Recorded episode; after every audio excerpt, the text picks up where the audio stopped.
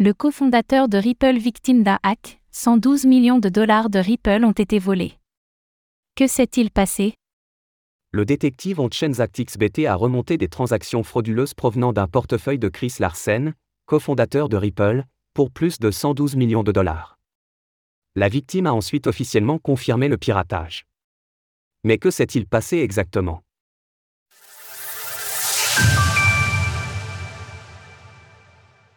5,5% de l'offre des Ripple en circulation dérobée. Ce mercredi 31 janvier 2024, le détective Zach XBT a partagé plusieurs trans de Ripple provenant du portefeuille de Chris Larsen, qui fondateur de Ripple, semblant indiquer un hack.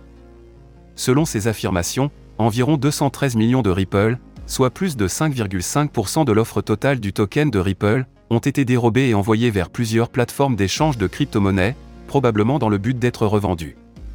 Quelques minutes plus tard, Chris Larsen a confirmé le piratage de son portefeuille personnel.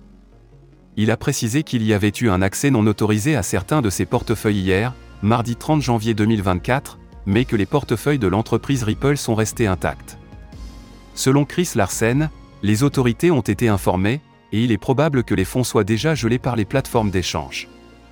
Plusieurs internautes se demandent pourquoi le quai fondateur de Ripple n'a pas signalé le piratage au moment où il s'est produit hier, et pourquoi il a attendu que l'annonce fasse du bruit pour finalement en parler?